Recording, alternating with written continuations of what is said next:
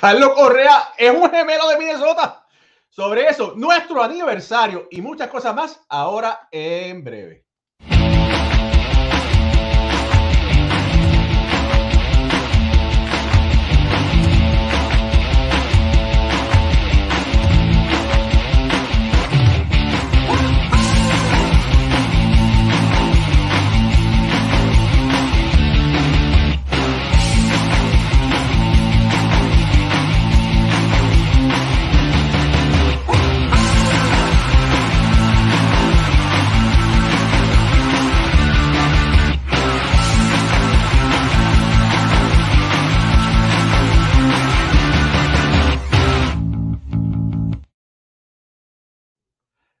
Muy buenas noches, familia del béisbol. Bienvenidos al segundo aniversario de aquí de Béisbol Ahora, Béisbol Entre Amigos. Mi nombre es Raúl Ramos. Eh, día especial, porque siempre hablamos que siempre que se habla de béisbol es un día especial, pero, hoy cumplimos dos añitos de edad, el segundo año aniversario. Me acompaña, como de costumbre, Jorge, Jorge Colón Delgado, historiador de la Liga de Béisbol Profesional Roberto Clemente, autor de siete libros, Alfredo Ortiz, compañero de este panel, exjugador de, con grandes luminarias que jugó en, en béisbol juvenil, y Pucho Barrio, exjugador de béisbol AA, también que es parte de este gran panel. Muchachos, felicidades. Hoy cumplimos dos años de existencia. Gracias, Sí, gracias. Gracias, Jorge. gracias. Este, pues, me recuerdo ese día cuando me dijiste, vamos a empezar hoy. Y jamás pensé que íbamos a llegar hasta a donde hemos llegado, ¿verdad? Han sido dos años de aprendizaje, de mucho aprendizaje, de conocer gente buena. Eh, yo me siento bien orgulloso de pertenecer a este equipo, a la gente que tú has traído después, ¿verdad? Como es Alfred, Ricardo Gibón, tremendo valor, tremendo aporte al programa, Pucho Barrio, Erika Aguirre, eh, Angelito Moreno, el de República Dominicana. O sea, todas esas personas que han venido aquí a trabajar con nosotros, a colaborar con nosotros, son especiales. Y eh, tenemos mucha, una camaradería que es bien difícil cuando es un grupo tan grande, ¿verdad? Pero todos somos, nos queremos mucho, nos respetamos mucho. Y para, te digo que esto ha sido una de las mejores cosas que me ha pasado a mí en mi carrera. De, bueno, de, mi parte, mi hermano, este, Raúl, te quiero dar las gracias personalmente, ¿verdad? Te, te tomaste un, un, riesgo, me invitaste a, a, este tu programa y, y, me dejaste, ¿verdad? Seguir compartiendo con ustedes. Y esto ha sido para mí excelente. Hemos compartido momentos, ¿verdad? Brillantes. Y, y, que cumplas dos años, de verdad, me siento bien orgulloso de, ser parte de este programa y de, de, tener unos compañeros como ustedes y de todos los que son, eh, mencionamos, y también de toda nuestra fanaticada, que gracias a ellos es que estamos aquí eh, los días, ¿verdad? Para, para, darle un buen show y, y, hacerlo sentir parte de este programa día a día. Bueno, eh, como, ¿verdad? Segundando las palabras de Alfred, gracias a la gente que nos está viendo y que nos ha apoyado, ¿verdad? Todo este, todo este tiempo. Eh, y gracias Raúl ¿verdad? por el, este proyecto que lo has creado, ¿sabes? Desde cero, tú, Jorge y todo el mundo, ¿verdad? Poco a poco ha ido llegando y a mí, tú sabes que yo te lo he dicho millones de veces, gracias por la oportunidad. Eh, yo también, ¿verdad? Tengo, tengo mi proyecto, pero eso está, ¿sabes? Pues hay una, las cosas, ¿verdad? Mi trabajo y eso, pues es un poco, poco difícil, pero la oportunidad que tú me has dado, en verdad ha sido espectacular, la confianza de toditos aquí, de verdad que, que, gracias y ahí, ya tú sabes, y buen entre amigos para algo.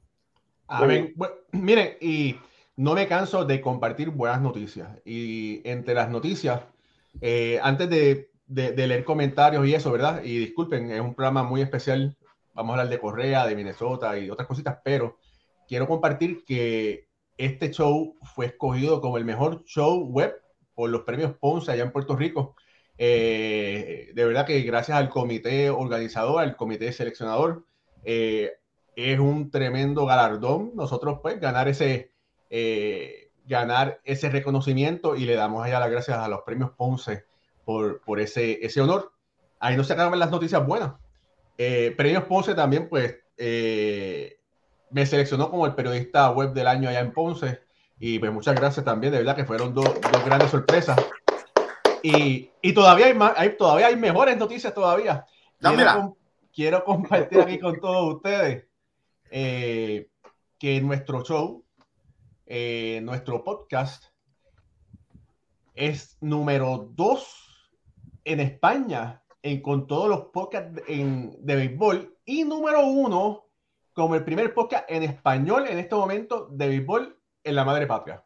Así que, que de verdad que es un gran honor. Eh, nos supera este momento el, ¿cómo es? Baseball Tonight de Buster Only, pero estamos por encima de, del podcast de los Yankees en español, que eso es eh, un gran programa. También por encima de Pichos Salvajes, por encima de Arturo Marcano, que de verdad que de alguna forma nos metimos por la nariz y, nos, y, llegamos hasta, ¿verdad? A segundo lugar eh, general y primero en, en los podcasts de español de béisbol y de verdad que eso se lo damos, de lo, se lo debemos a ustedes, ¿verdad? Si ustedes están en España y nos escuchan por Apple Podcasts, por Anchor, por todo eso, pues eso es por los podcasts eh, de audio.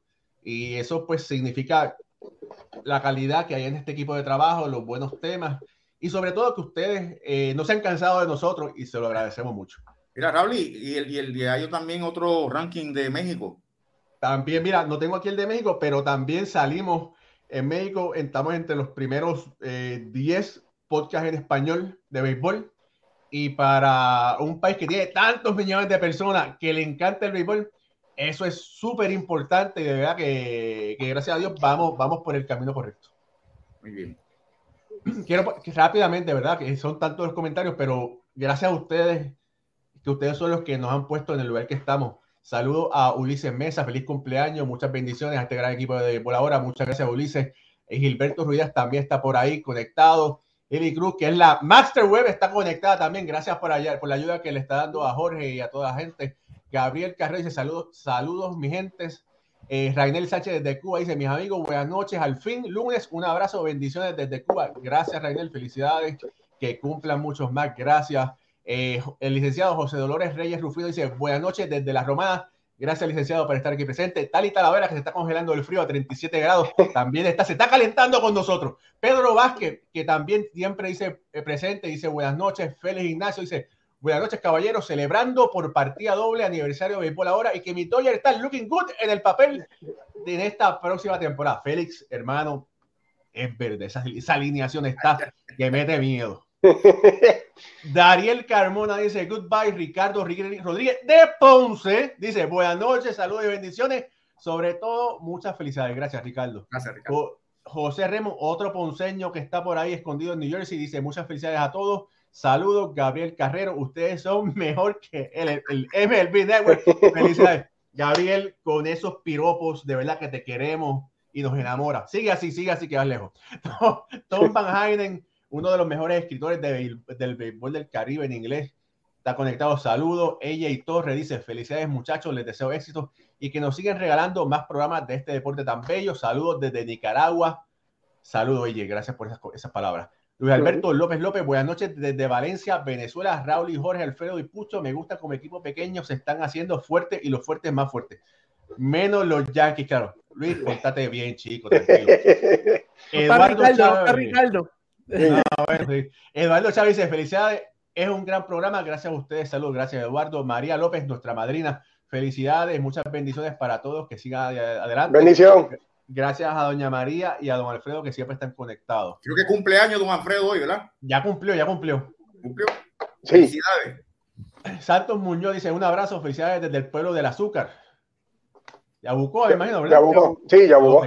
José, bueno, porque imagínate, pueblo, hay, hay, tantos pueblos dulces allá en Puerto Rico y en todos lados. José Cubre, felicidades Raúl, hacia adelante, gracias José. Waldemar Ramos, el primo, dice, llegué muchachos, felicitaciones, linda noche desde mi trabajo. Y Waldemar, si tu esposa está conectada, Noemi, saludos a ella. Quique Sastre dice, saludos muchachos desde Bayamón, vía Kissimmee. Michael Ramírez dice, saludos hermanos de Puerto Rico, un abrazo para todos. Kiko Hernández, felicidades. Aníbal Candelario, felicidades.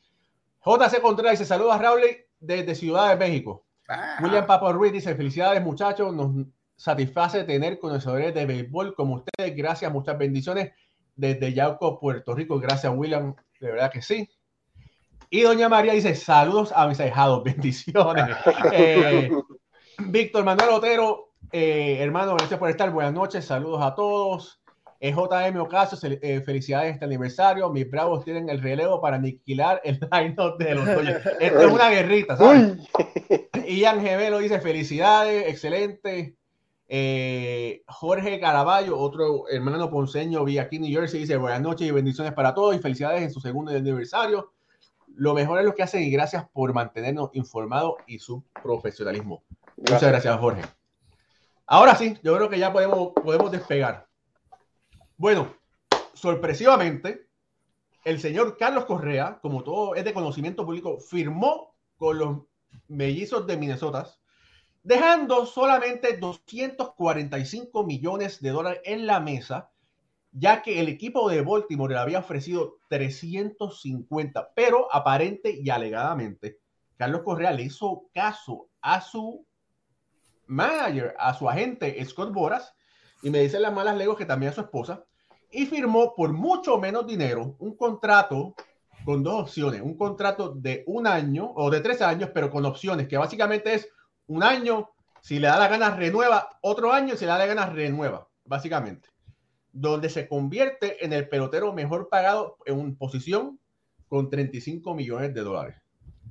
Ahora, para mí, y no es, no es lo que vamos a hablar ahora, para mí es un gran riesgo lo que Carlos Correa está haciendo, porque lamentablemente Carlos tiene problemas crónicos en la espalda.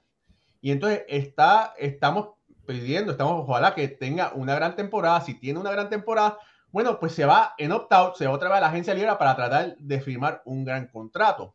Pero históricamente ese no ha sido lo que ha sucedido en la carrera de Carlos. Así que es increíble cómo dejó 350 millones para coger 105. Pero bueno, allá los que saben, nosotros solamente comentamos. Ahora, Carlos Correa firmó con el equipo de Minnesota.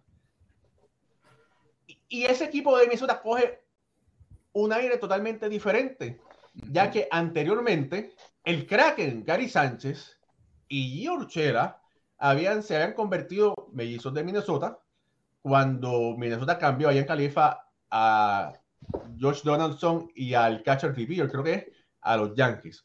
O sea que básicamente el, left, el, el, diamante, la parte izquierda es nueva, Correa en el Ciore, Urshela en la tercera, Gary Sánchez, que es un jugador ofensivo, no es defensivo, estuviera eh, ocupando gran cantidad de turnos.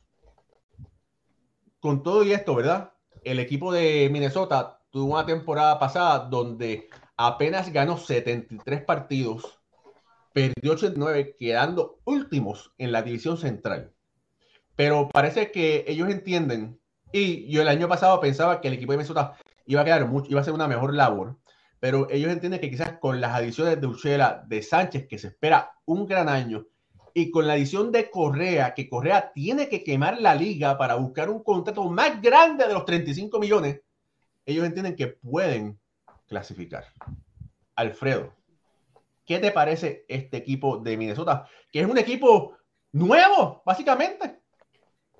Sí, el equipo de Minnesota en el lado ofensivo y, cuando te digo ofensivo, En, en, el terreno del juego, perdona, pues sí, entiendo que hizo unas mejorías sustanciales con esta contratación de Correa, eh, Gio me parece que va, a tener una temporada excelente. Además de eso, hay que añadir buenos jugadores que tiene este equipo, ¿verdad? Como lo es Jorge Polanco, eh, Miguel Sanó, Miguel Sanó. Eh, entendemos, ¿verdad? De mi parte, entiendo que Gary Sánchez le viene excelente este, este cambio de escenario y espero de él, ¿verdad? Que, pueda comenzar a, a, dar frutos de lo que se esperaba y que Nueva York siempre estuvo esperando de él y nunca pudo llegar a eso. Pero te voy a decir, Raúl, aunque Pecota tiene a Minnesota aproximadamente ganando entre 85 y 86 juegos este año, que sería un aumento de 15, 15 juegos comparado con el año pasado. El picheo de Minnesota lo veo bien finito, este, Raúl. No veo a este equipo de Minnesota con todas estas eh, cosas positivas, ¿verdad? Que, que, pudieron hacer en cambio y en la agencia libre no veo a este equipo eh, quizás pasando de 80 victorias este año. Eh, perdieron a, José Berríos, que era el as de este equipo. Pierden a Michael Pineda también en la agencia libre. Aunque adquieren a Sonny Gray, que viene a ser ahora el primer lanzador en, este, en esta rotación. Ellos tienen una rotación casi desconocida. Ahí podemos mirar, mira, Dylan Bondi, que si lo acordamos de él, ¿verdad? Es un lanzador que nunca ha sido un ganador consistente, pero sí está en esa, en esa, en ese grupo monticular. Y el otro lanzador que podemos hablar es Bailey Over. Luego de esto no tienen, no tienen ningún lanzador que podamos decir que, que va a estar encabezando con 10, 15 victorias. Y realmente veo bien deficiente el picheo de equipo de Minnesota, así que no los veo tan, no veo tan positivo el, este cambio para Minnesota en este año. Fíjate, a, un Sonny Gray, mira Ricardo ahí, qué bueno, bienvenido Ricardo. A un Sonny Gray. la tardanza. a un Sonny Gray, si mira los, números de él, ha ido desmejorando paulatinamente. Sí, pero sí. Mira, te, voy, te, voy, a decir una cosa. Eh, con relación a, anteriormente, empezaron a hablar, a tirarle a Ricardo y dice, voy a, ah, voy a aprovechar y voy a hablar mal de los Yankees. Y usted no llame al diablo porque llega.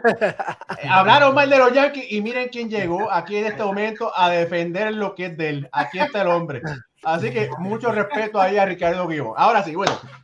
No, Jorge, lo que tú dices de, de Sonny Gray y Dylan Bondi son, son lanzadores que no han sido consistentes. Tienen el talento, tienen la velocidad, tienen los, o sea, tienen los recursos, pero no han podido mantenerse consistentes eh, durante una temporada. Y hemos visto ya Sonny Gray ya ha corrido varios equipos. Eh, Dylan Bondi va por las mismas. Este, después que tuvo, después del 2014 y 2015, que tuvo dos, temporadas de 14 victorias, de ahí en adelante comenzó a... son jóvenes, son jóvenes todavía, eh, pero, ¿sabes? Para un, para un lanzador. Pero la inconsistencia lo ha, lo, ¿verdad? Lo, le, ha jugado una, una, mala pasada, como dicen. Ahora, ellos tienen, ellos con la, con la, con la, eh, añadir a Correa, es verdad que el, el, equipo monticular, el cuerpo monticular ha, ha, bajado, pero ese equipo tiene que mejorar con esas, con esas tres adiciones. Yo creo que ellos, ellos, ellos tienen una, y entonces en la temporada, si ya están, si ellos empiezan a ganar y a jugar bien, no me extrañaría que hagan otra, otros cambios y otras, seguro otras adquisiciones, porque ahora con tanto, con tanto lugar que hay para tú entrar a los juegos postemporada, lo que tiene que hacer es llegar a los 80, las 80 victorias más o menos, 81 y ya estás adentro. Así que, que eh, esta temporada va a ser bien, bien interesante con, con, porque Correa de momento, todo el mundo va a estar pendiente a Minnesota por, Correa. Correa. Correa. es un individuo que, que llama mucho la atención. Y yo creo que, y yo entiendo que, que, Minnesota va a ser un equipo que hay que, hay que, que todo el mundo va a estar pendiente y pudiese, pudiese entrar a lo último en ese, en esa, en esa, en esos juegos postemporada. Y la, la, la esa adición de Correa, Gary Sánchez y Gio, a quien le beneficia es a Miguel Sano. Porque tú vas a tener que, o sea, como dicen los, los americanos, you gotta pick your person. O sea, tú tienes que decidir a quién tú le vas a tirar. Y él tiene el talento, él sabe, ha, estado el último, yo creo que esta firma a él le, va a beneficiar mucho. Mira, a mí no me sorprendería que Gary Sánchez vuelva a batear 40 cuadrangulares, llegue a los 40. Eh, y quizás vamos a decirle con un promedio de un 2.40, 2.50, va a jugar más relajado en Minnesota. No va a tener, oye, eh, jugar en Nueva York tienes a 50 personas de prensa. En, Minnesota tienes quizás 7 u 8, que es una gran diferencia. Así que bueno, el único, el único problema o el único factor que le veo, ¿verdad? Es que Minnesota es un estadio que es frío, un estado que es frío y no es lo mismo, ¿verdad? Este, Grande, un parque grandísimo. Es un parque grande, pero es frío, ¿verdad? Y eso, pues, quizás para la hora de calentar, eh, los, jugadores se tienen que cuidar, pero bueno, estoy contento, estoy pensando, bueno, me alegra, me alegra de que quizás eso le abra las puertas al, al, Kraken. Entiendo que Minnesota va a llevarse fanáticos nuevos con la edición no solamente de Correa, pero con la de Gary Sánchez y con la de Urshela, que entiendo que ahora muchos colombianos van a estar pendientes a, a ese equipo. Ricardo Guibón, buenas noches. ¿Cuál de la, hablamos del picheo, pero ¿cuáles son los factores clave en cuanto al picheo en este equipo de Minnesota? Bueno, yo creo que el principal es Sonny Gray. Eh, sí, de hecho ha caído mucho, pero es un lanzador, eh, primero muy analista, segundo, que le encanta la tecnología y le encanta poder analizar cada uno de los aspectos de sus movimientos y de su mecánica. Y solo, se enfoca mucho en la rotación de la pelota. Y creo que si Sonny Gray puede tener años como los que tuvo con Cincinnati, puede ser otra vez un buen lanzador y darle esa, esa armonía a la rotación de los equipos, del equipo de Minnesota.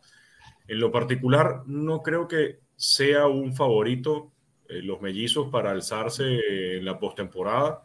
Siento que va a ser un equipo que va a molestar, es decir, un equipo que va a ser difícil para muchos rivales. Eh, al final se necesitan más o menos 86, 87 victorias con este formato para alcanzar la postemporada. Eh, no veo a los mellizos logrando este número, porque primero la división, por más que sea, por más que esté en el centro, donde va a tener que pelear contra los indios de Cleveland, bueno, los guardianes de Cleveland, contra los reales de Kansas City, contra los tigres de Detroit y contra los media blancas de Chicago, eh, yo creo que ahí los favoritos siguen siendo los media blancas. Y, tener que pelearse además contra los otros rivales de otra división, contra Seattle, que puede ser un equipo que se meta dentro de la postemporada. Y tienes en el este de la americana, no a uno, tienes a cuatro porque tienes a los azulejos, tienes a los Reyes, tienes a los Medias Rojas y tienes a los Yankees. Va a ser muy difícil que los mellizos, con el equipo que tienen, puedan meterse dentro de la postemporada. El picheo de los mellizos me parece que mientras puedan darle cinco innings a, cada uno de sus, o sea, mientras los abridores puedan trabajar por espacio de cinco innings, creo que pues, esto puede ayudar bastante. Ahora, igual, me parece que no es un equipo que tenga un picheo tan sólido como para una temporada de 162 juegos y mucho menos para, para poder alcanzar la postemporada. Mira, tengo que decir, mira, eh, el año pasado el equipo de los Chicago White Sox quedó primero con 93 victorias. El segundo equipo en la división fue Cleveland con 80 y 82. O sea que quizás si Minnesota puede alcanzar las 84, 85 victorias, quizás tiene un chance, ¿verdad? Hay que recordar que esa división este, perdón, de, de, la Liga Americana, hay, hay cuatro equipos bastante fuertes entre, bueno, Toronto, los Yankees, Boston y Tampa, que se van a matar ellos solos, vamos a decir, ¿verdad? Cuando se, cuando se enfrenten ellos. Eh, así que posiblemente si Minnesota se refuerza along the way con con otros eh, lanzadores iniciadores, yo creo que puede, puede quizás dar la sorpresa. Y tengo que pensarlo porque no es normal que tú como equipo cojas la, la mejor estrella del momento, pagues 35 millones si no crees que vas a pasar a los playoffs. Porque No sería creo. básicamente tirar el dinero a la basura. Pero es que no es tirar el dinero a la basura. Eh, a ver, está más que cantado que Carlos Correa solamente va a estar un año en Minnesota. Él lo que necesita es tener un año sano, donde pueda demostrar que las molestias en la parte baja de la espalda no están, para luego el año siguiente declararse agente libre y buscar un contrato más grande. Lo que quería Carlos Correa lo logró, independientemente de que sea Minnesota o no. Es ser el mejor campo corto o el campo corto mejor pagado de las grandes ligas. Ya superó a Corey Seager con estos 35.1 millones de dólares al año. Ya él, a Minnesota, si clasifica o no clasifica la postemporada, no hay nada más allá. Lo que está logrando Minnesota es merchandising alrededor de Carlos Correa, generar ingresos adicionales por contactos con televisión, por vender eh, eh, tickets, entradas a los estadios, por vender camisas, que lo va a hacer con Carlos Correa. Y ya esto se arma un negocio de un año y el año siguiente, adiós, pasamos al siguiente pelotero. El jugador que más averaje está proyectando, según Fangraphs, es Luis Arraez con 301. Es el único que está proyectando un promedio por encima de 300. Carlos Correa está proyectando 278. Esto no es un equipo para postemporada. Esto es un equipo que va a tener muchos el año- ponches con y que el el picheo es deficiente. Y con eso, pero con eso el año siguiente no va a coger 300 millones. No, yo creo que tampoco. O sea, eh, O sea, esta, no- idea, yo veo eso, eh, eh, Ricardo, ¿verdad? Que tuviste todos los puntos. Sí, eso yo lo, yo lo, lo se ve. Pero ¿dónde está tu legado como pelotero? Porque, ajá, fuiste, Ale Rodríguez fue, Ale Rodríguez lo vaqueó con los números, a pesar, ¿verdad? De, de todas las cosas. Fue el más pagado. Pero, ajá, Carlos Correa no está cerca. So, que sí, puedes ser el más pagado, pero tú lo que quieres dejarle es, es tu legado, ¿sabes? Los jitters, los, los- ah, bueno, No, no, pero espérate, espérate, espérate. pelo- Carlos- Carlos Correa. Simplemente eso no les interesa. Oye, pero Carlos, Carlos Correa llega a Minnesota para ganar, ¿sabes? No, Tampoco nos podemos ir por esa línea, tú sabes. Carlos Correa, oye, no, no, pero Carlos Correa ha sido un ganador donde quiera que se Él firmó con este equipo porque es el equipo que le dio el mejor contrato que él entendía y él viene aquí a ganar, sea un año, sea lo que vaya a jugar aquí en este equipo.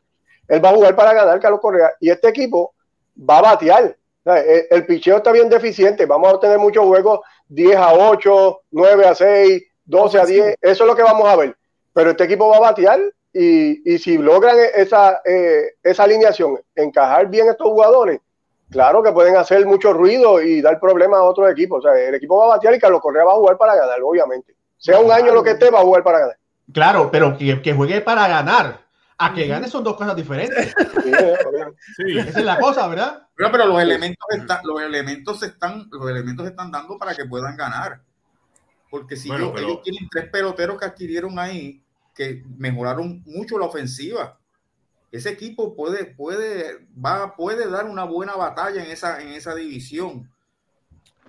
No podemos decir que no van a mejorar, porque si no, no mejoran con esos tres, no mejoran nunca. No, y lo que dice Raúl de, los White Sox, ¿verdad? Que, que, fue el equipo que ganó esa división con 90, ¿cuánto? 91 juegos. Pero, 93 acuérdate, partidos. 93. 93. Pero si, ¿verdad? Todo el mundo aquí siguió la temporada el año pasado. Los White Sox en la segunda mitad jugaron para 500 sí, pero espérate, pero, todavía no discutamos a los White Sox, espérate, chicos. No, no, no, pero lo que, lo que digo es que ahí es donde viene que, si hacen unos buenos cambios eh, de lanzadores y se meten en la pelea, obvio. La salud, hay que ver la salud de Carlos Correa, hay que ver la salud de Gary Sánchez, hay que ver cómo viene Gio también, ¿sabes? Son tres factores que no, no se están tomando en consideración. Fíjate, ahora que tú hablas de eso, mira, yo creo, yo creo que para Gary Sánchez la cuesta es más empinada que para Carlos Correa. Te voy a decir por qué. Porque ya no está en Nueva York. Si no produce con Minnesota, se acabó el camino. Yo no sé si, y más, yo creo que es al contrario. No, no que la cumbre sea más empinada, sino que Gary Sánchez creo que llegó al borde del precipicio. Ah, si no rinde, entonces adiós en donde sea que vayas a jugar. Sí, estoy, muy de acuerdo, estoy muy de acuerdo con, con Jorge, solo que creo que no es cumbre, sino más bien llegó a un punto donde tienes que rendir ahorita. Y es más, Minnesota es un equipo, es una ciudad donde primero mm, la prensa no está tan involucrada con los peloteros. Eh, primero, y después por otro lado, no es una ciudad que tenga tantas distracciones. No es una ciudad tan movida como puede ser eh, Boston, como puede ser Nueva York, como puede ser Chicago, como puede ser incluso Washington, una ciudad más histórica y más tradicional. Eh, para estos peloteros, los tres recién ingresados, Carlos Correa, Gary Sánchez y Yurshela, eh, es un momento para demostrar que se pueden dedicar completamente a jugar pelota y producir números que son los números que todos los equipos o que sus equipos anteriores estuvieron buscando. Para Gary Sánchez es un momento de quitarse presión de encima.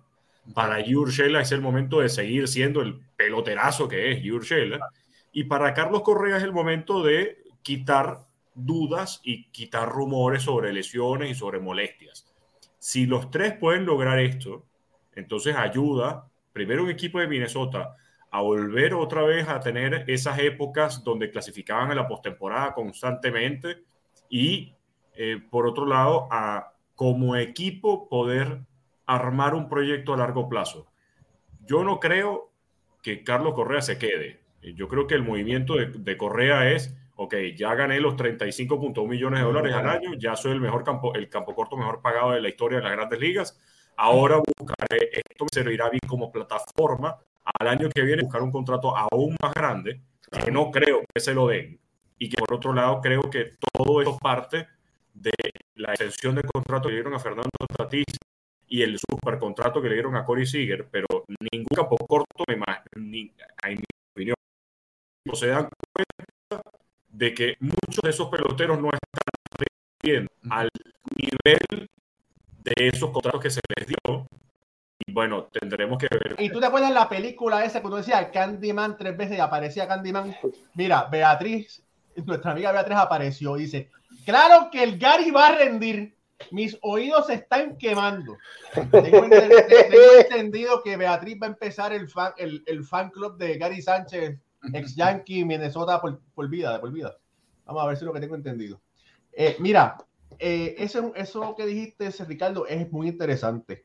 Eh, son muy pocos los peloteros que pueden ganar 300 millones de dólares y de verdad eh, demostrar su rendimiento. Lo que pasa que en los últimos años eso es lo que el mercado ha estado, lo, ha impulsado. Mira los Manny Machado, mira los Giancarlo Stanton, eso, esos eh, megacontratos que los dan y después se estrellan, lamentablemente, ¿verdad? Francisco Lindor, que tuvo mucha presión y no tuvo el rendimiento del año pasado que todo el mundo esperaba. Y a mí me, parece, ¿verdad? Me parece que Correa no supo leer el mercado este año, porque Baltimore fue el único que le ofreció más de 300 millones y le dijo que no. Los otros equipos le ofrecían entre 27 a 29, pero no te puedo decir si le ofrecían 10 años y 8 años. Eh, Detroit le ofreció 275 millones y no fue a Detroit. Eh, porque era muy poco, o quizás porque su esposa no quería ir a, a Michigan, ¿verdad? Vamos a decir. Pero a mí lo que me han dicho diferentes fuentes es que a la esposa que eh, fue Miss Texas algo, a él le, le, gustaría que él firmara en un equipo de Nueva York, un equipo de California, porque ella quisiera ser actriz. Hay que ver si, si Carlos Correa puede conseguir un contrato en, quizás en uno de esos equipos, ¿verdad? Y, y, y cumplir el sueño de su esposa. Bueno, pero es que, es que eh, es, es, yo no sé, ¿verdad? Esa, eso que tú estás, que, que, te dijeron, pero es que él ha rechazado contratos de mercado, eh, o sea, equipos malos. Y él, bueno. y él no se siente en esta etapa de su vida de que sea la figura central para que construyan alrededor de él para ver si llegan a una serie mundial o a ganar. Él lo que quiere es ir a un, a un, a un equipo establecido, un equipo como Boston, como, como, como los Yankees, como los Dodgers, como los Cubs. Pero fíjate que el Detroit y el otro es Baltimore, que, que, aquí yo crucé los dedos y si este hombre firma con Baltimore, yo lo que creo que él está, él lo que está es, es, esperando. A él lo que lo ha afectado es que no ha tenido dos años buenos consecutivos claro. por la espalda. Ya tuvo uno bueno. De hecho, el año pasado, tenemos que recordar que fue el mejor señor en las grandes ligas. El mejor. Bueno. Él lo que está buscando es repetir el año pasado para entonces pedir a claro. un equipo grande. Eso lo, ese es el plan de, de, de, Pero yo creo que él leyó bien. Yo creo que él leyó bien. No, Eso yo, yo creo que no. no. Una pregunta. Les voy a, de hecho, les voy a hacer dos a, a todos ustedes. Uh -huh. Un pelotero que gana 35.1 millones de dólares. Uh -huh. Más bien, un pelotero que proyecta 276 de promedio de bateo. Uh -huh. Vale 335.1 millones de dólares. Para mí. Y por otro, y por otro lado, no. un pelotero que en su carrera solamente ha ganado un novato del año y un guante de oro. Esto es un pelotero ganador. Esto es un pelotero que vale 35.1 millones de dólares. Te la voy a contestar. No. Te la voy a contestar. No los vale. No los eso, vale. eso es un pelotero ganador. Pero, pero, los mismos dueños son los que dañan el mercado. Porque Cory no vale 300 millones de dólares. Al tú darle 300 millones de dólares a Cory Seager, Correa tiene que pedir, obligado tiene que pedir sobre los 300 millones porque Correa es mejor que Seager. Eso es todo. El, y lo hemos dicho aquí. El que descuadró todo esto fue Cory Seager. Si a Cory Seager no le dan 300 millones, Correa no tuviese los 35 millones eh, que tiene anualmente. Bueno, ah, y pero... otra, otra, cosa. Le dieron 35 a millones a, a Correa la próxima vez que firme no van a ser 35 millones anuales. No va a firmar por lo mismo. No, evidentemente tendrá, bueno. que, tendrá que firmar por más. Nadie se va a conformar Exacto. por menos. Exacto. Bueno, o si, o si, no, se quedará en. Mira, lo que pasa con Carlos Correa, que aunque no ha jugado tantos juegos, de acuerdo a la cantidad de juegos, tiene un WAR extremadamente alto para la cantidad de juegos que ha jugado. Y eso es lo que a él le ayuda uh -huh. en comparación con los claro. otros peloteros. Y bueno, el mercado es el que pone el precio del pelotero y, y, es, y, y, es, lo que ha mandado. Y la razón que yo digo que Correa leyó el mal del mercado, porque el único equipo que estaba dispuesto a ofrecerle los contratos más grandes eran los equipos perdedores que querían construir alrededor de él. Porque no mira. Boston, pero es que Boston, es que él, él quiere ir para Boston, pero Boston le dijo, yo no te voy a dar 300, yo no te voy a dar 300 millones por 10 años, yo te voy a dar 5 o 6 años. Ah, no, no quiero. Bueno, pues cogieron a Trevor Story.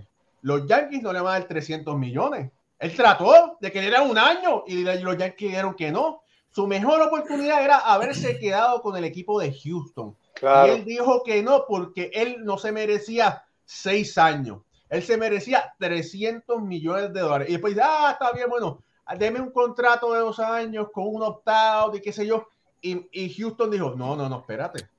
Yo te estoy dispuesto a ofrecerte tanto tiempo, pero si tú lo que quieres es un año para utilizarme a mí, mira, mejor trato a este muchacho dominicano a ver si da la talla y lo puedo desarrollar, porque si te cojo a ti, no puedo desarrollar el futuro de la franquicia. Entonces No, lo, y que el- estamos, lo que estamos viendo es un pelotero. Un eh, LeBron James. Él quiere ser un lo LeBron que- James. Lo que estamos viendo es un pelotero, y no sé si esta sea la palabra correcta, pero es un pelotero avaro. Es un pelotero que busca solamente el dinero, porque, Pero es que ver, todos son así. Espérate, yo- espérate. yo- es que no, todos no. son así. La mayoría son así. por ejemplo, es un, caso, particu- un caso particular. DJ LeMahieu pudo haberse buscado un contrato mucho más grande en cualquier otro equipo. Y él dice, mi sueño es quedarme en Nueva York. Pero ese es uno. Si tú quieres, si tú quieres buscar, a ver, ustedes, los, los cuatro, quieren jugar con su equipo que es el equipo de sus sueños. Ujú. Y ese equipo de sus sueños les dicen, y ustedes, ojo, le quieren el, el equipo de sus sueños, y ustedes quieren ganar 250 millones de dólares al año. Ujú. 250 millones de dólares en el contrato. Y el equipo de sus sueños les dice, te quiero jugar, te quiero traer, vas a jugar titular, pero vas a ganar, en vez de 250, vas a ganar 180 o vas a ganar 200. Se van con el equipo de sus sueños. Es decir, el dinero está por encima del equipo con el que quieres jugar en el resto de tu carrera. Recuerda que de- eso es un trabajo para ellos. Lo de Houston, eh, Houston, yo lo estuve leyendo eh, en, en Twitter. En los Houston, el día que él, que él filmó, eh, Escobar le- ¿verdad? se comunicó con, lo, con, con la gerencia de Houston. Le dijeron, sí, nos vamos a comunicar para atrás. Nunca se, se comunicaron. Mira, a las 5 de la, a la- yo a las No 5 de la tarde, mira, a las 5 de la tarde del sábado ya yo sabía que Houston se había quitado. Ya yo lo sabía. ¿Por yo qué? tenía aquí. ¿Cómo tú lo sabías? A fuente. Fue, fuentes confidenciales, aviso la hora y con la base Sí. llena. Pues ya yo Sí, sabía, Raúl. ¿verdad? Si Raúl sabe que la esposa quiere ser actriz, probablemente sepa hasta lo que comieron anoche. Eh, cuidado, cuidado. Oye, mira, mira, mira. Están diciendo, jo- jo- Joan Ezequiel Peguero Liriano dice, Ricardo, estás muy romántico. Mira, yo le voy a decir una cosa. Ricardo, vamos a decir, mira, tú tienes el privilegio de narrar y analizar juegos de béisbol, ¿verdad? Y esto es un sueño para ti, ¿verdad?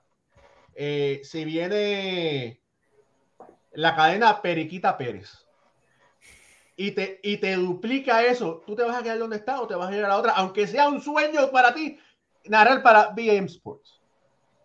En este momento no me iría. En serio, en este momento no me iría. Eh, y lo hemos conversado. Esto es esto, es- esto lo puedo decir con. Ricardo, es que tú eres, tú eres el DJ Lamegio entonces de allá No. de Venezuela.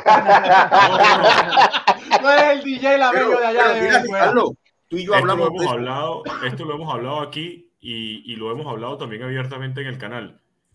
El, el equipo de trabajo que tenemos en BM Sport, un canal para Venezuela, eh, el equipo de producción, los técnicos, todos los productores nuestros, el equipo, el staff completo de narradores y de comentaristas, es tan bueno que estamos simplemente maravillados de esta oportunidad, muy agradecidos porque nos unió otra vez a varios de los que trabajamos juntos, de los que estamos trabajando juntos.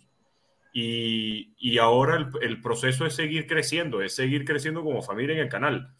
Eh, irte a otro, a otro medio, más bien sería probablemente hasta un retroceso eh, profesionalmente.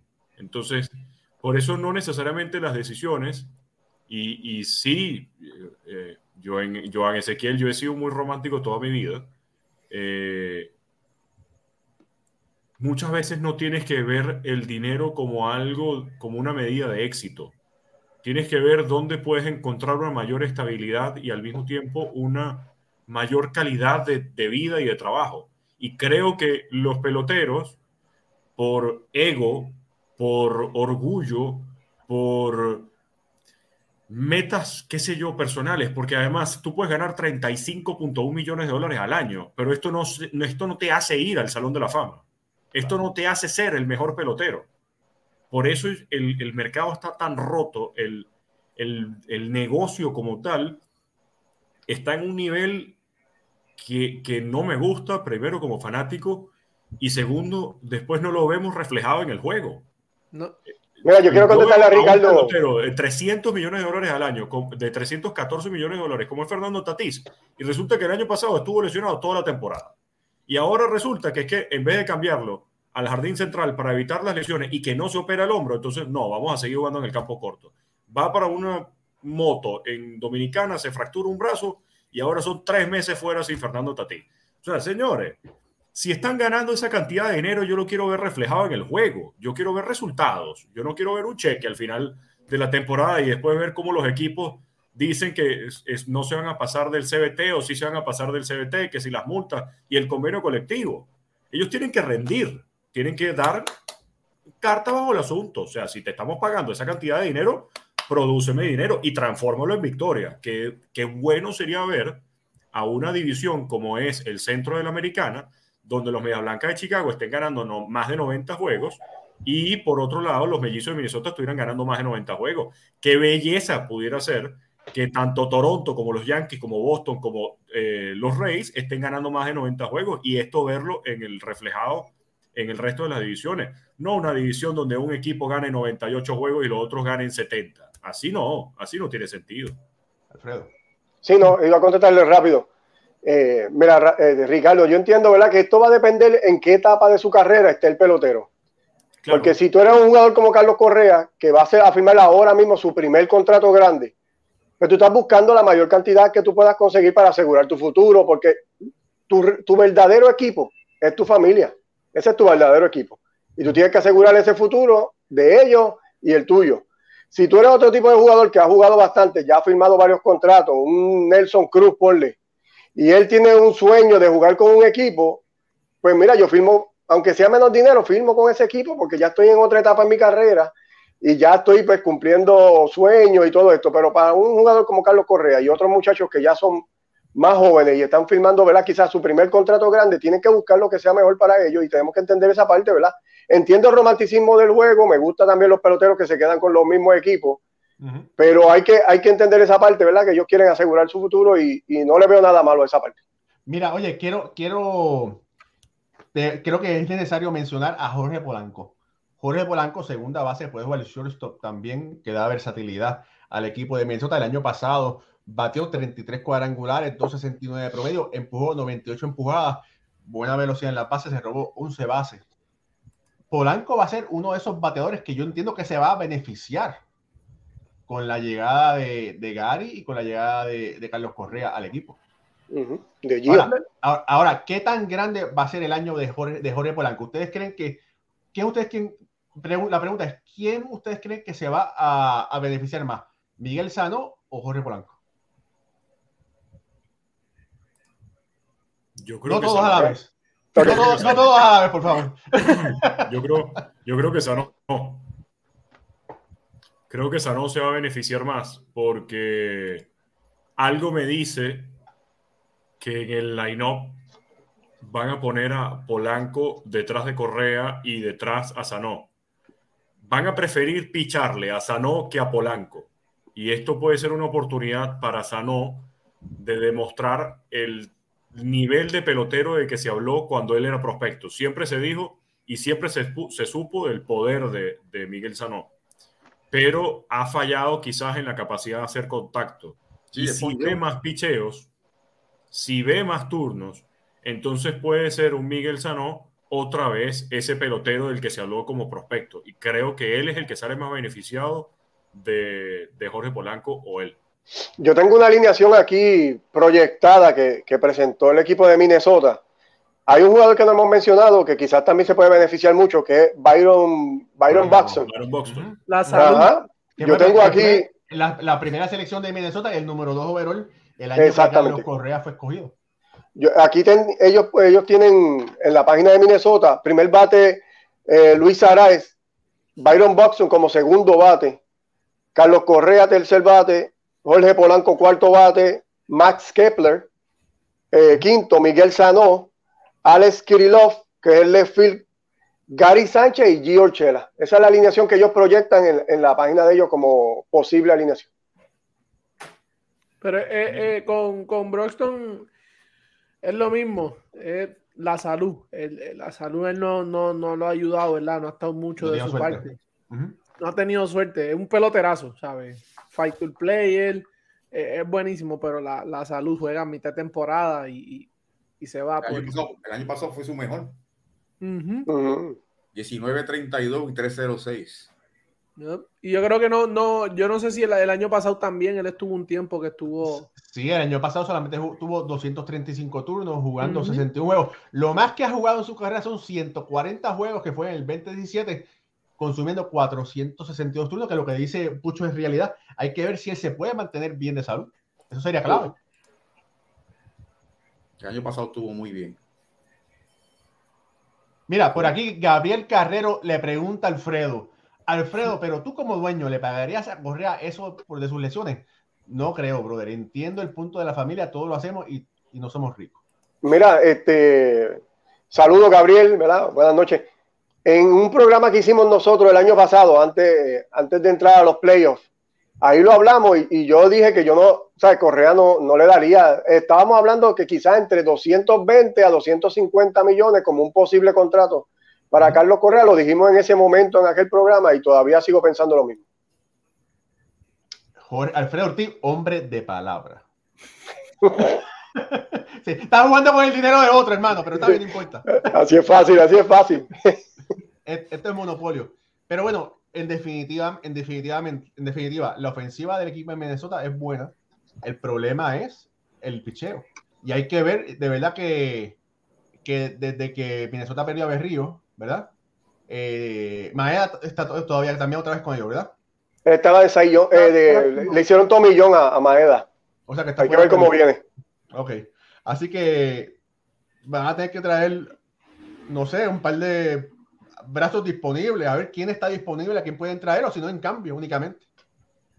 Sí, ellos van a tener que hacer esa movida, ¿verdad? Van a tener que ir ya viendo, ¿verdad? Esta, esta primera mitad, de la primera parte de la temporada para ellos es de ver, ¿sabes? ¿Qué van a ajustar para para poder, ¿verdad? Colarse a los playoffs. Y vimos José Berrío que llegó a Toronto y vimos cómo lució, con un equipo que le bateaba, un equipo que, que defendía. Eh, con Minnesota veíamos que su salida lo tenía que hacer todo él, era forzado y ya después de mitad de temporada estaba ya gastado, porque no, lo puede hacer todo, tiene que tener un equipo que, le responda. esto va a ser ahora con este line-up, ellos tienen que buscarse buenos lanzadores. Tenía que tener el equipo que tienen hoy este año. Hoy en día, con, con Berrío ahí se metía en veintipico victorias para allá, fácil. Fácil. Sí, así, así mismo es. Eh, familia, mañana eh, vamos a tener un Zoom eh, a las 9 de la noche. ¿Y por qué un Zoom? Queremos hacer un meet and greet con todos ustedes para vernos las caras. Ustedes nos vean a nosotros, ¿verdad? Y ustedes, gracias a Dios, que no se han ido después de verle la cara a Alfredo, a Ricardo, y a Pucho y a, Jorge. Pero bueno, también queremos nosotros verlos ustedes y compartir por un ratito. Voy a poner por aquí el para que se puedan conectar. Yo después lo voy a borrar, pero aquí está la información. Mañana un Zoom para que ustedes puedan entrar. Eh, el espacio es limitado. Eh, son alrededor de, de, 100 personas las que se van a poder conectar. Eh, yo mañana lo voy a poner cualquier cosa. Escriban, si usted se quiere conectar, puede entrar a Béisbol Ahora en Facebook. Escriban por privado y yo les daré la información para entrar. Eh, o pueden escribir por Twitter, escriban por privado y se le dará la información para entrar, o escriban por Instagram, escriban por privado y se le da la información también para entrar, cualquier cosa. Y pero bueno, esto es como un agradecimiento porque ustedes han estado con nosotros por los pasados dos años y quisiéramos pues nada, eh, estar un ratito con ustedes, hablar, charlar, conocernos, saludarnos. porque gracias a ustedes estamos donde estamos. Y de esa misma forma, si usted no se ha suscrito a nuestro canal, no pierda el tiempo, suscríbase ahora, dele like a esta transmisión, compártela, que hay más de 200 personas conectadas en este momento por las plataformas de YouTube. ¿Cuántas que caben? Facebook. 100. Mañana caben 100. Bueno, muchachos, mañana vamos a pasarle 100 para romperle el suma. Raúl. Oye, oye, Jorge, que tú engañas. Estás echado a perder. ¿Qué más? ¿Qué más tenemos por ahí, Raúl? No, pues sí, ya qué cara. Ya, bueno, mira, vamos a hablar. yo iba a hablar de la división, pero hermano, nos metimos 50 minutos hablando de Minnesota. Pero mira, Trevor Story filmó con Boston. Oye, o sea, eso es algo que yo, yo escribí, yo hice un, escribí un Twitter. Boston tiene un problema, medio problema, porque tienen a un Ciore mejor que el Ciore que de ellos y lo tienen jugando segunda base. Los Dodgers tenían a, a Trey Turner jugando segunda base y tenían a Corey Seager jugando en el campo corto. Sí, pero, pero, pero en este caso de, de, de Boston, puede ser que haya un negocio con Sander Bogart en un futuro. Sí, yo creo que Ale lo, ¿verdad? Ale, obviamente tú no vas a, a, quitar, estos son tipos profesionales, saben el negocio, o sea, pero tampoco tú quieres romper la química del equipo. Y ya ese suciore, él lo va a dejar ahí. Poco a poco vamos a ir viendo cómo vamos a, o sea, vamos a ir viendo a Trevor Story en el Ciore, poco a poco un par de juegos, moviéndolo, moviéndolo, hasta que todo encaje, la, todos cuajen, se tengan buena química, ok. Sander, te vamos a jugar aquí, Trevor va a aparecer y ahí se va a quedar. Pero Alex Cora va a saber, él va a saber cómo hacerlo. Él va a saber cómo hacerlo. Mira, ¿por qué me dices que no? Mira, mira, mira voy, a, voy, a, decir rápido que, que Trevor Story yo creo que escogió un buen parque para jugar. Yo creo que se va a beneficiar del, del gigante verde. Es un jugador que es muy rápido, es muy inteligente corriendo las bases. Es el monstruo. Y me, parece que Boston lo cogió al precio indicado, no sobrepagó para contratarlo y eso es importante. Sí, además que es una... También Trevor Story tiene, tiene que demostrar un poco al, al mismo caso que Carlos Correa si de Correa se ha hablado de lesiones en la parte baja de la espalda, se ha hablado de Trevor Story en su brazo. Eh, la cantidad de errores que cometió el año pasado fueron en tiro, no fueron en tomar la pelota. Y esto además le imposibilitó hacer muchos swings. Por lo tanto, pudimos ver que Trevor Story tuvo la peor temporada ofensiva de su carrera el año pasado. Eh, siendo un jugador que ahora va a estar en Boston, un estadio que a mí en lo particular me encanta, y, ver a, él desafiar el monstruo verde. No, Fenway, Alfredo, hay que reconocer, Fenway es una catedral de béisbol. Graba, espectáculo. Raúl, graba esta parte, por favor. No, no, siempre. Uno de los estadios a los que más me gustaría ir es a Fenway. Y, y creo que, que Trevor Story escogió, tomó una muy buena decisión. Es más, tan es así que Aaron Judge se pronunció al respecto y dijo que no, no le parecía divertido eh, o no le parecía...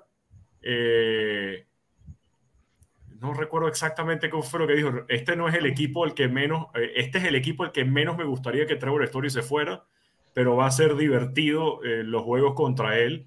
y por otro lado, DJ Lemegio también habló de la gran calidad de pelotero que tiene Trevor Story, por eso dijo que iba a ser más entretenida esta rivalidad entre Yankee y Boston esta temporada por la llegada de Trevor Story. Si estamos viendo entonces que los peloteros están disfrutando esto, bueno, ahora será eh, más emocionante ver estos juegos entre Yankees y Boston, cómo se han reforzado los equipos y creo que la decisión de Boston en tomar a Story fue una decisión muy inteligente y al mismo tiempo muy, muy cauta en cuanto al dinero recibido. Probablemente el que salga el año que viene yo creo que es Bogart y, mantengan a Trevor Story por el resto de la temporada, consigan por Bogart eh, algo más, más interesante. Voy con algo ¿verdad? sobre Boston un momentito.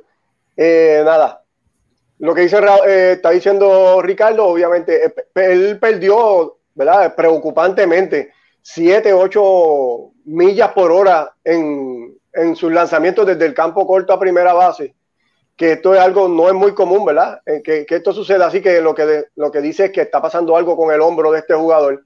Así que ese cambio a segunda base, entiendo yo que le va a venir muy bien. Lo veo yo algo parecido como lo de Marcus Semien.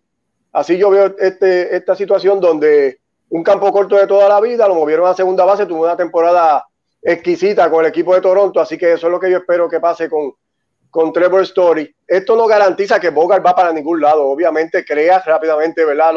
Los comentarios, pero eh, entiendo yo que el equipo de Boston va a negociar con Bogart como lo iban a hacer si Story no, no hubiera llegado, obviamente. Lo importante aquí es que Boston consigue un bateador derecho que le hacía mucha falta porque eh, la pérdida de Renfro, que era el right field, ¿verdad? De poder, nos había dejado corto de ese bate derecho, que Story viene a, cumplir ahora esa función. Y obviamente le da una opción a, Alex Cora, donde tú tienes un bateador de poder con, con una fuerza de, de, jugador de esquina, como Jorge ha explicado muchas veces, jugando en la segunda base, y así tú puedes irte más defensivo en algunas posiciones, como quizás utilizar a Jackie Bradley, que es un bate débil, pero juega una defensa elite, ponerlo en los jardines junto a Kike Hernández y a Verdugo, y entonces puede jugar unas diferentes combinaciones, y eso es lo que le da versatilidad al equipo de Boston. Y defensa, que fue el año, el año pasado, sabíamos que, que no estuvo tan, Exactamente. buena. Miren, el, familia, el tiempo apremia, la temporada comienza el 7 de abril. En poco tiempo vamos a intentar hacer eh, previas de los diferentes equipos y quizás divisiones. Esta iba a ser una previa de la división central, pero se nos fue la, bueno, la estamos pasando bien. Eh, oiga, familia, tengo que decirle, si usted todavía quiere conseguir una camisa especial de béisbol, ahora ah. todavía está a tiempo. Pero apúrese porque se acaban. Quedan alrededor de 10 camisas de 50 que se mandaron a hacer. Así que estoy muy contento. Todo el mundo, mucha gente está, ha, estado pidiéndolas. Eh, ¿Cómo puede conseguirlas, Raúl? Eh, pueden escribir por, eh, por privado, pueden escribir por, eh, pueden escribir por Facebook, pueden dejar mensaje por Twitter, Instagram, y por ahí se le puede dar la información. Y de verdad que, bueno, todavía quedan algo disponible, pero me, me tomó por sorpresa la cantidad de, de órdenes que, sean, que las personas han hecho. Eh, familia, otra vez, gracias, gracias, gracias por estos dos años. A ustedes son la clave de, por la cual nosotros estamos donde estamos. Eh, yo quiero decirles una cosa y es que nosotros somos egoístas porque queremos más. Eh, esto es solo un pasito hacia donde queremos llegar. somos un gran equipo. cada cual tiene algo por encima del resto. Y eso es lo que nos hace únicos. Exjugadores profesionales, historiadores, eh, comentaristas, farmacéuticos. Eh, y bueno, de verdad que, Ricardo, me miraste, ¿verdad? Entonces, pero, pero tenemos la receta necesaria para entretenerlos ustedes y pasarlo bien como, como familia. De verdad que su apoyo es de suma importancia para que ustedes nos, nos continúen ayudando a donde nosotros queremos llegar. Eh, Jorge. Ah, perdón, espérate, Jorge, perdóname. Ricardo, antes que nos vayamos, dos años, ¿tienes algo que decir en 30 segundos o menos? Bueno, yo estoy muy sorprendido que tenemos dos años. Eh, siento que el tiempo pasó demasiado rápido. Recuerdo como si fuera ayer que Raúl me escribió eh, para tener este espacio. Yo, Ricardo, quisiera que, que, participes con nosotros los lunes o los jueves. Todavía no he decidido cuál, cuál es el día para hablar 15 minutos sobre el béisbol venezolano, sobre los peloteros en las temporadas de, grandes ligas. y, y, después, bueno, eh, vamos haciéndolo así, ¿no? Y bueno, eh, lo que se pensó que eran hablar 15 minutos nada más de los venezolanos y la presentación de los venezolanos en la semana de grandes ligas se transformó en, en mucho tiempo y muchas horas de dedicación a este programa que he tenido el gusto de conocerlos. Eh, lamentablemente no ha sido en persona y, y esto es lo bonito. Tenemos dos años conociéndonos Raúl y Jorge y no nos hemos podido conocer todavía en persona y siento que son mis hermanos de toda la vida. Pucho y Alfredo tenemos menos tiempo, pero igual el cariño es el mismo. Esto es lo, lo divertido de, del Internet, lo divertido de vivir en el hoy y quiero, quiero dar las gracias a los cuatro porque hacen que los días sean cada vez mejores. Ah, bien. Don Jorge. Bueno, nos vamos, nos vamos. Gracias.